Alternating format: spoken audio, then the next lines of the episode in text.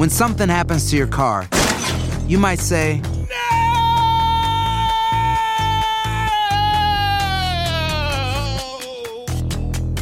My car. but what you really need to say is something that can actually help. Like a good neighbor, State Farm is there. And just like that, State Farm is there to help you file your claim right on the State Farm mobile app. So just remember, like a good neighbor, State Farm is there. State Farm, Bloomington, Illinois. Boost Mobile tiene una gran oferta para que aproveches tu reembolso de impuestos al máximo y te mantengas conectado. Al cambiarte a Boost, recibe un 50% de descuento en tu primer mes de datos ilimitados. O, con un plan ilimitado de 40 dólares, llévate un Samsung Galaxy A15 5G por $39.99. Obtén los mejores teléfonos en las redes 5G más grandes del país. Con Boost Mobile, cambiarse es fácil. Solo visita boostmobile.com. Boost Mobile, sin miedo al éxito. Para clientes nuevos y solamente en línea, requiere AroPay. 50% de descuento en el primer mes requiere un plan de 25 dólares al mes. Aplican otras restricciones. Visita boostmobile.com para detalles. Cassandra Sánchez Navarro junto a Catherine Siachoque y Verónica Bravo en la nueva serie de comedia original de VIX, Consuelo, disponible en la app de VIX ya.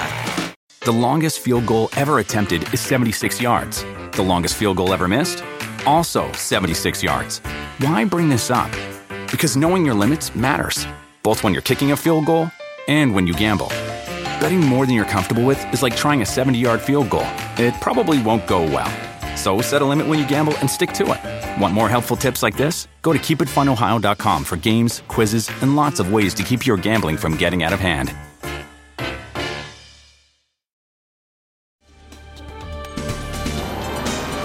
Hoy en Buenos Días América conversamos con Rafael Venegas Carrasco, periodista de la radio Bio Bio de Chile, a propósito de que los chilenos aprobaron por amplia mayoría la redacción de una nueva constitución.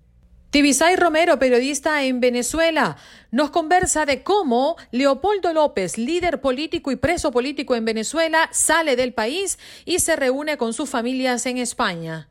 Fernán Amandi, presidente de la consultora Bendixen, nos comenta de cómo se están manejando las encuestas y qué dicen a tan solo siete días de las elecciones presidenciales en los Estados Unidos. Judy C., trabajadora social clínica, nos comenta de los adultos con capacidades especiales que pueden votar.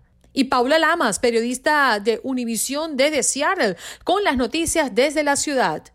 Luis Quiñones y Katia Mercader conversando y analizando del clásico de la Liga Española, cuando el Real Madrid el pasado sábado venció 3 por 1 al Barcelona, mientras que en la Serie Mundial los Dodgers de Los Ángeles ganaron en la noche de este domingo para poner la serie a su favor, tres victorias por dos ante los Rays de Tampa Bay.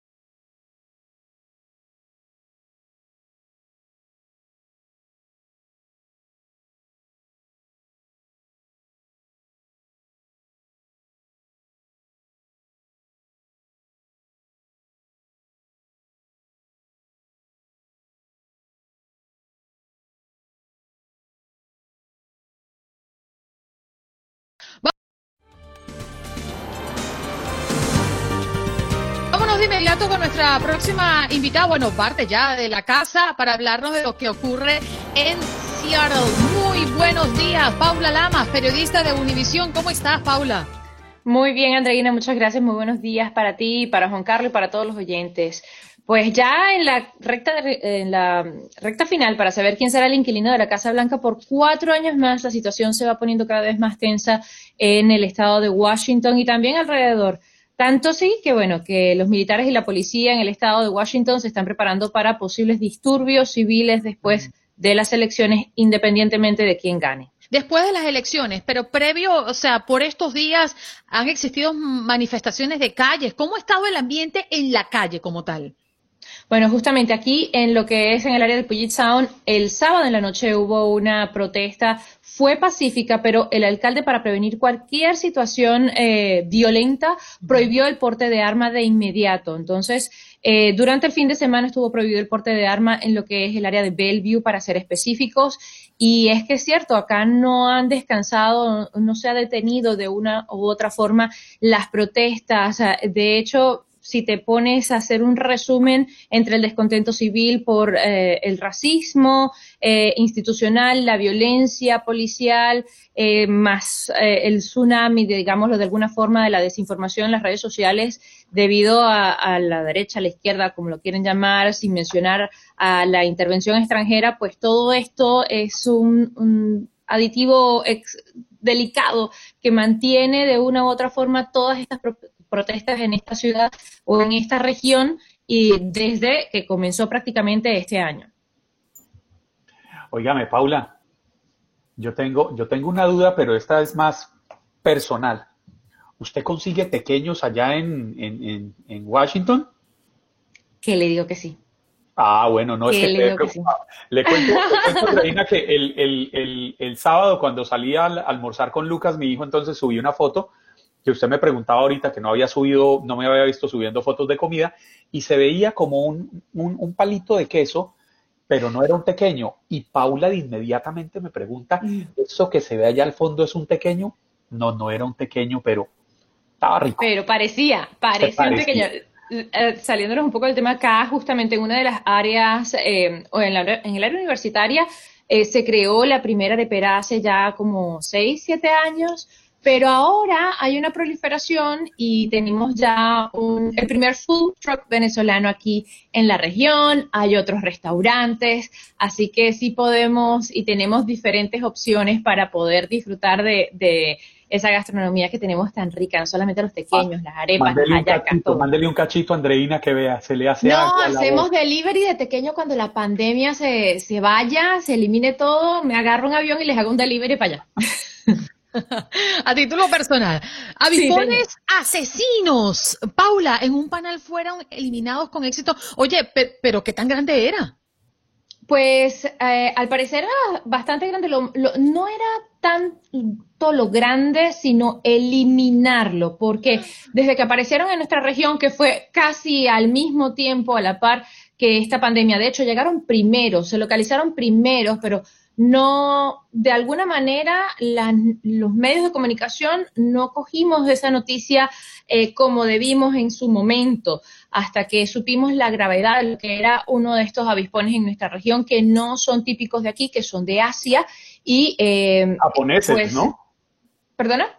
Japoneses, entiendo. Japoneses, exactamente, exactamente, y que pueden eliminar, pues, eh, cierto sector de nuestra, de nuestra fauna acá local y es bien grave porque de por sí tenemos oh, una escasez de avispas, de las normales, de las abejitas normales, pues ellos eliminan literalmente y arrasan con todo, con todo ello. Entonces, este, no lo habían podido atrapar, digamos, el panal, no habían podido atrapar a uno como tal. Y el viernes supimos que los especialistas pudieron obtener a uno muerto. Y eh, era la reina, si no me equivoco. Entonces era una de, los, de las cosas principales que ellos querían. Justamente al hacer el, rastreo de dónde ah, más o menos estaba esta, esta, esta, este avispón muerto, pues dieron con este panal, fueron los especialistas y fue todo un procedimiento. Eso no fue de llegamos, cortamos y nos vamos. Eso fue todo un procedimiento de horas y lo pudimos televisar justamente en nuestra, en nuestra página web, que fue bastante impresionante cómo llegaron como astronautas a quitar esta cuestión y van a seguir estudiándolo porque se cree que hay otros, lamentablemente otros, otros panales, pero ya por lo menos obtuvimos uno, que el miedo era que llegáramos a diciembre sin saber a dónde se habían localizado, eh, a dónde se habían establecido, aunque sea uno de estos panales, porque eh, está creciendo con mucha rapidez. Y, da miedo ver estos avispones. Andreina recuerda que cuando llegaron, eh, incluso subimos aquí a nuestra página de, Facebook de Buenos Días América un video de un avispón peleando con un ratón de pequeño, de pequeño tamaño y era impresionante. Esos animales, o sea, aterra ver un avispón de ese tamaño. No, no, no. Y además sabemos eh, los que hemos tenido que lidiar con, em, con, panales pequeños, lo difícil que son sacarlo. Yo no me imagino eh, eh, el operativo para poder sacar el panal de estas magnitudes de las que tú nos estás conversando. Por otra parte, la, la nieve. han tenido por segunda vez en la historia eh, que haya registrado un día de octubre con mucha nieve. ¿Dónde fue? Paula. Pues mira, nada más te digo que hoy estamos amaneciendo aquí en esta hora con unos 36 grados, para que tengas una idea de la temperatura que estamos teniendo en esta región. Eh, esto fue en Spokane, para ser específicos, eh, queda al norte de Seattle y es, el, como tú muy bien dices, la segunda vez que se registra un día en octubre con tanta nieve. Fue 4.7 pulgadas lo que se registró en tan solo cuestión de, horas, para ser exactos. Eh, fue el viernes y eh, más de 2.000 personas se quedaron sin servicio de electricidad. Esto fue algo completamente inesperado porque se, esperaba así un sistema inestable, se esperaba un sistema que trajera mucho frío, viento y quizás algunos copitos de nieve, pero no esta cantidad y sin duda alguna eh, no este frío que se ha quedado digamos, ya desde entonces. Eh, está bastante frío octubre aquí y no es usual estas temperaturas tan heladas. Bien, bueno, vamos a finalizar, la, ya nos la, la invitamos a que venga. Nosotros también creo que al mediodía vamos a estar en 36 grados, pero centígrados. No, me digas eso, sí, pero, sé cómo es Miami, no, eso, me, salta la lágrima. 36 grados centígrados. Sí, hombre, exactamente. Con sol, rico, ¿no? Aquí la, diferencia es impresionante.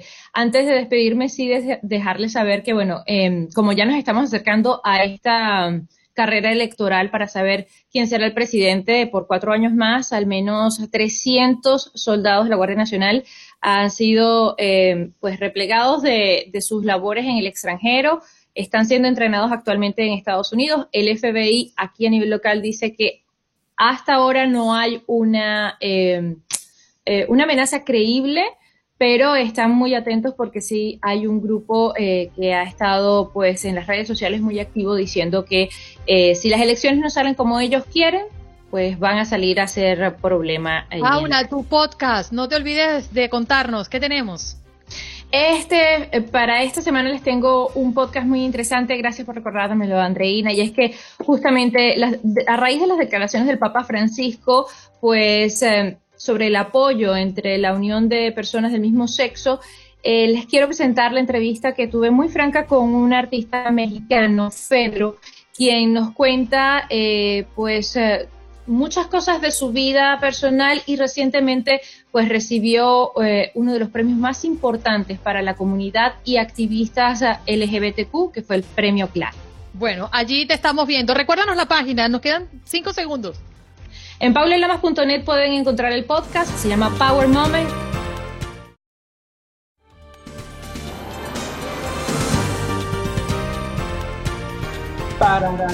Bueno, te cuento que no han llegado los muchachos. Se quedaron dormidos. Si, si no le pegaron ni a la fecha del partido, ni a la hora. Ay, ¿qué es eso? Qué feo. Bueno, está bien, no le pegaron, no. No mm. le pegamos. Bueno, ahí sí ya está Katia Mercader, pues eh, colocando la cara. Luis Quiñones aún no ha entrado a nuestra conexión, pero no le pegamos, Katia. No, no, es que fue, fue, a ver, inesperado por completo. Aparte hay que decirlo, chicos, el tema del, del videoarbitraje, ¿no? En ese polémico penalti marcado Sergio Ramos, que determina de algún modo, ¿no? El, rumbo del partido. Así que bueno, eh, buen triunfo para el Real Madrid, yo qué puedo decir, pero siempre le, será le digo los marcadores. Le, le, recuerdo los marcadores, mi querida Katia. Mire, yo, yo tengo un papelito. Aquí ah, está. Aquí está, aquí está el papelito. Ah, este desorden mío no lo entiende nadie, pero creo que es maña de cualquier reportero de calle y es mantener papelitos con todas las anotaciones. Pues el pasado viernes, eh, joven Luis Quiñones, ¿cómo le ha ido? Muy bien. Qué placer saludarlo. Bienvenido a este su show. Muy buenos días. Yo, yo escuché antes de entrar que se andaba hablando de que si yo era un hombre serio o no. no y aclaro de que soy un hombre serio. ¿eh? Un joven. Ajá. Ah, ok, ok. Agárrate, toma chango tu banana. No, no, yo, yo, lo que planteé es que el viernes, el viernes hay que venir disfrazados a este programa. Mira, okay. dice no, ¿verdad no? ¿Verdad que no? no, es que no. Katia se va a disfrazar, Katia se va a disfrazar. Oigan, pues déjenme decirles, queridos amigos, compañeros de tantas luchas y batallas, uh. si hubiéramos apostado a la fecha del partido, seguro que no lo postergan, no lo cambian algo. El pasado viernes, Katia Mercader dijo que el Barça ganaba o 2-0 o 2-1. Luis Quiñones dijo que el Barça ganaba 3-0. Andreina Gandica dijo que el Barça ganaba 3-1. Juan Carlos Aguiar dijo que el Real ganaba 1-0. Perdón, dijo que el Barça ganaba 1-0. Oye, pero podría ganar yo porque acerté el 3-1. Sí. Aquí lo, aquí lo lamentable fue que Katia Mercader no se animó a hacer ninguna apuesta cuando yo se lo propuse. Hubiera ganado hoy la apuesta fácilmente Katia Mercader, pero no quiso. Ya le dije por qué no, ya le dije. Oye, pero ya va, este, vámonos ahora sí al análisis porque Sergio Ramos, o sea, se suponía que no iba a jugar. Sí, de entrada se suponía que no estaba contemplado para el partido, ¿no? Una eventual no recuperación, pero bueno, al final lo disputa y la jugada de la polémica, ¿no? Que es este jalón que le da en la camiseta a Clement Lenglet, que en realidad puede estar sujeto a interpretaciones personal y objetivamente no era motivo de penalti. ¿No? Sin embargo, el árbitro, pues ya en medio de la polémica, decide pitarlo. El video arbitraje le pide que se revise también y se decreta el cobro de la, de la pena máxima.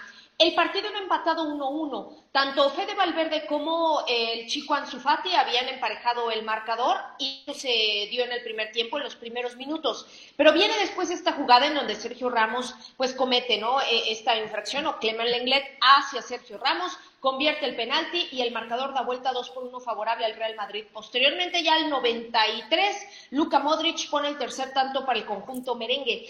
Sí, es una jugada que hoy por hoy sigue calientita porque ha sido de repente constante, ¿no? Con el conjunto del Real Madrid tampoco eh, hay que dejar las cosas, en donde el VAR eh, muchas veces interviene a su favor. El partido fue parejo, el marcador puede resultar un poco engañoso por el 3 a 1 en contra, pero el Barcelona hizo un buen trabajo, ¿no? Incluso dominando gran parte del partido. Pero bueno, después de este penalti, pues las cosas se vinieron eh, a resolver de otra manera, ¿no? Estoy de acuerdo contigo, Katia, que el partido tuvo un buen sabor de boca en momentos, pero en general decepcionaron en su función a pesar de que fue un partido muy entretenido. Por momentos se disfrutó la mejor versión de Messi, pero pareciera eh, en otros momentos que no tenía como las ideas claras y cuando eso ocurre, con Messi principalmente, el Barça pierde el sentido. ¿No te parece, Luis?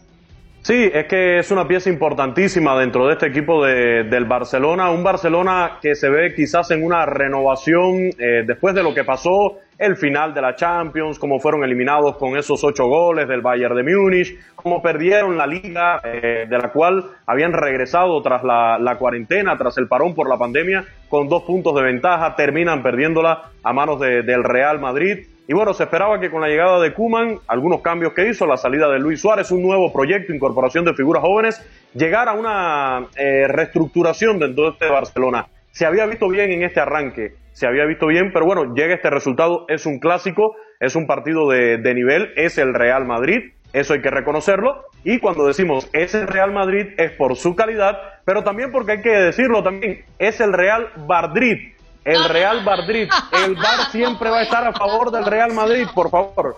Ya está bueno. Y yo soy y yo soy defensor de esta herramienta que es la tecnología para los árbitros. Y por cierto, hoy les adelanto que la discusión va a estar pero sabrosa en Garra Deportiva, en la WQA 1140, allí con, con Horacio Joffre, que no quiere saber nada del VAR. Yo digo que sí, hay que usar el VAR, pero hay que usarlo bien. Claro, Juan Carlos, es el bar con B de vaca, no el otro bar que, también tanto nos gusta. No, pero sabe, sabe, Luis que yo sí, eh, yo había estado tentado, pero no había tenido el espacio para preguntarles a ustedes tres qué piensan del bar. La pregunta va, yo no sé si Luis lo sabe, yo no soy fanático de los deportes. Alguito leo por ahí de fútbol, superficialmente, alguito por encima, pero vivo con una mujer que es experta en deportes. Mi señora es periodista deportiva en el alma. Eh, y entonces siempre he querido saber ustedes qué piensan del VAR. ¿Le aportó o le quitó al fútbol? Para mí sí, para mí es una excelente herramienta.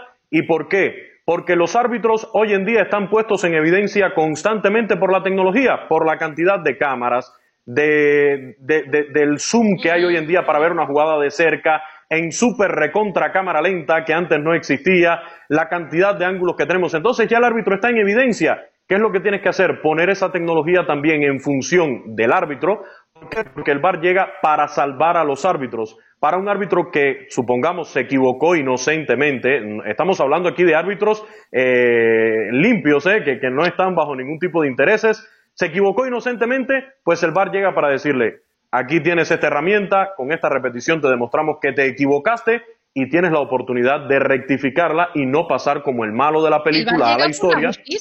Claro que sí, para mí es una excelente herramienta. El problema es que quienes la usen, la usen bien. Es ahí donde está el detalle. Porque además el detalle está, Katia, eh, y, y perdone la interrupción, es que la última palabra más allá de lo que evidencia el VAR, la tiene el árbitro. Entonces prácticamente quedamos en la misma, solo que si el árbitro quiere manipular una jugada, va a tener que ser bien descarado para echar por el piso la decisión visual del VAR. Yo estoy de acuerdo con la llegada del VAR, porque en el tenis valoramos enormemente el ojo del halcón y nos encanta tener una claridad que todos podamos ver y juzgar por nuestros propios ojos. ¿Cuál es tu opinión, Katia? Sí, yo, estoy de acuerdo con ustedes, con lo que decía Luis, con lo que dices, Andreina, y yo creo únicamente que se tienen que perfeccionar ciertas cosas a la hora de utilizar el bar. Esto es muy nuevo, es reciente, y este tipo de cambios de repente pueden no gustar a gran parte de la eh, de la, digamos, de la afición sobre todo, porque a veces quita tiempo ir y revisar la jugada, pero yo creo que tiene que ser en pro de la equidad y justicia, es ir haciendo las modificaciones pertinentes para tener un juego mucho más equitativo gracias a la tecnología. Los puristas del fútbol están negados completamente a usar el VAR porque dicen que de alguna manera se deforma el principio del fútbol en sí, ¿no? Del deporte. Vámonos a hablar de la Serie Mundial, ¿eh? Ya alguien tenía que ganar y desempatar esta serie y lo hicieron los Dodgers 4 por 2 ante los Rays de Tampa Bay en la jornada de este domingo. Clayton Kershaw derrotó a los Rays porque fue el hombre, ¿no? Efectivamente, efectivamente, ya los Dodgers toman el mando de esta Serie Mundial 3-2. Fue un fin de semana donde no tengo ninguna queja de lo que sucedió en la Serie Mundial. Emociones de principio a fin, el juego de ayer también bastante cerrado. Bueno, la locura del sábado, ya todos la, la sabrán lo que pasó en ese juego, los Reyes de Tampa Bay dejando al campo a los Dodgers, el cubano Randy Arozarena que termina cayendo en ese corring para el home plate, se regresa a tercera, se le cae la bola al corredor y termina anotando la carrera de, de la victoria. Randy Arozarena que sigue implantando récords, ayer conectó su hit número 27 en postemporada, ya no es que superó a Derek Jeter como el novato con más imparables en una postemporada, sino supera ahora también al venezolano Pablo Sandoval, que había conectado 26 en el 2014 cuando ganaron mis gigantes de San Francisco aquella serie mundial. Y ahora Randy Arozarena el Kung Fu Panda. El Kung Fu Panda. Y ahora es Randy Arozarena el que rompe ese récord. Pero ayer ya lo decías Clayton Kershaw otra vez mostrando la calidad que tiene, eh, termina llevándose la victoria en este desafío que concluyó con marcador de cuatro carreras por dos para los Dodgers de Los Ángeles. Honrones de Jock Peterson, de Max Muncy, respondiendo también esa ofensiva de los Dodgers de Los Ángeles y como ya tú decías, eh, Andreina, la labor de Clayton Kershaw, pero además un punto clave aquí ayer fue, y lo de, anoche estábamos en vivo en el pulso del deporte, cuando llegaba ese momento crucial, decíamos, ¿a quién va a traer el señor Dave Roberts a cerrar el juego? ¿Por qué? Por lo que vimos el sábado. Confió otra vez en el señor Kenley Jansen y otra vez el sábado Kenley Jansen le falló. Bueno, ayer se decide por Blade Training que sí le conectan un imparable, se le envasa a un corredor, pero propina un par de ponches, logra salir del atolladero y darle la victoria a estos Dodgers, que están ahora 3-2 en la Serie Mundial sobre los Reyes de Tampa Bay. Hoy no hay actividad, mañana martes Blake Snell nuevamente contra Tony Gonsolin, que va a ser otra vez un trabajo de opener por parte de los Dodgers. Y Blake se llevó el primer salvamento en postemporada de su carrera. Katia, ¿cómo lo viste tú? ¿Con qué te quedas de lo que ya hemos visto de Serie Mundial? Bueno, ayer rápidamente la labor de Víctor González, ¿no? Que dominó a Rosarena, que al final yo creo que fue también una de las claves y por ahí. dijo toma chango tu banana también. Sí, sí, bueno, tal cual, ¿no? Y por ahí también, eh, pues cuestionable la situación de Dave Roberts, ¿no? Que salta a la luz en cuanto a si enciende la polémica si fue el culpable de la derrota en el juego 4, ¿no? A lo mejor al quitarle la pelota a Julio Díaz. Yo creo que esto es lo que va a dar. ¿Por qué? Porque, bueno, a lo mejor si no hubiera tomado esta decisión, a lo mejor los Dodgers ya estarían festejando su título. Yo soy defensor de Dave Roberts, yo soy defensor de Dave Roberts. A Dave Roberts, a Dave Roberts no le pegan los honrones, a Dave Roberts no le, no le conectan los hits, se lo conectan a los hombres que él trae. Al final, el tema de Julio Urias ha dado bastante de qué hablar y ayer lo comentábamos en, en TUDN Radio, en el vestidor. Teníamos el enlace con nuestro compañero de TUDN, Daniel Schwarzman, que está ahí en Arlington eh, cubriendo esta serie mundial y él nos decía, por redes sociales son muchos los amigos que desde México me han mandado a saludar a la mamá de Dave Roberts por quitar a, Julio Urias de la lomita. Pero hay una realidad, a Julio Urias le habían dado dos honrones. No es un pitcher que esté acostumbrado a hacer eh, largos trabajos monticulares, ni ese era su trabajo. Dave Roberts traía su estrategia, de hecho lo dice Julio Urias después en la conferencia de prensa. Dave Roberts fue a la lomita, me dijo, felicidades, buen trabajo, traigo mi, mi estrategia de trabajo para este desafío, venga el siguiente pitcher. Para mí lo sacó bien. ¿Dónde se equivoca Dave Roberts? Y creo que lo reconoce también en traer a Pedro Báez y aguantar a Pedro Báez. Creo que fue al que más daño le hicieron. Y bueno, vuelve a tropezar con la misma piedra, con el señor Kenley Jansen en el noveno inning el sábado. Eh, un Kenley Jansen que ya vemos no es el Kenley Jansen del 2017, ya es un pitcher totalmente diferente en el que no se puede confiar para un momento crucial como fue lo de, lo de ese sábado. Muchachos, nos quedan 30 segundos para despedir, pero como siempre es un deleite escucharlos, debatir de deportes. Me encanta el poder hablar de los dos eventos que movió eh, la palestra deportiva durante este fin de semana, el clásico de la Liga Española, que siempre es una novedad y siempre nos deja algo para reflexionar, y la Serie Mundial que está a punto de definir si mañana ganan los Dodgers, serán los campeones de esta temporada loca en medio de pandemia. Un abrazo muchachos, Katia Mercader y Luis Quiñones. Hasta Buen Día. ¡Feliz lunes! El viernes venimos disfrazados, el viernes entonces. Es un compromiso. Buen día.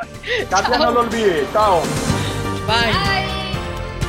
Espero que hayas disfrutado de nuestro podcast y recuerda que puedes seguirnos en las redes sociales en Buenos Días AM. Esa es nuestra página en Facebook. Nos reencontramos en otro podcast. Boost Mobile tiene una gran oferta para que aproveches tu reembolso de impuestos al máximo y te mantengas conectado. Al cambiarte a Boost, recibe un 50% de descuento en tu primer mes de datos ilimitados. O, con un plan ilimitado de 40 dólares, llévate un Samsung Galaxy A15 5G por $39.99. Obtén los mejores teléfonos en las redes 5G más grandes del país. Con Boost Mobile, cambiarse es fácil. Solo visita boostmobile.com. Boost Mobile, sin miedo al éxito. Para clientes nuevos y solamente en línea, requiere AroPay. 50% de descuento en el primer mes requiere un plan de 25 dólares al mes. Aplican otras restricciones. Visita Boost para detalles. Cassandra Sánchez Navarro junto a Catherine Siachoque y Verónica Bravo en la nueva serie de comedia original de VIX, Consuelo, disponible en la app de VIX ya. The longest field goal ever attempted is 76 yards. The longest field goal ever missed? Also 76 yards. Why bring this up? Because knowing your limits matters, both when you're kicking a field goal and when you gamble. Betting more than you're comfortable with is like trying a 70 yard field goal. It probably won't go well. So set a limit when you gamble and stick to it. Want more helpful tips like this? Go to keepitfunohio.com for games, quizzes, and lots of ways to keep your gambling from getting out of hand. Algunos les gusta hacer limpieza profunda cada sábado por la mañana. Yo prefiero hacer un poquito cada día y mantener las cosas frescas con Lysol. El limpiador de inodoros Brand New Day de Lysol limpia y desinfecta el inodoro y el cepillo, eliminando el 99.9% de virus y bacterias con una fragancia que lleva tus sentidos a un paraíso tropical. No solo limpies, limpia con Lysol.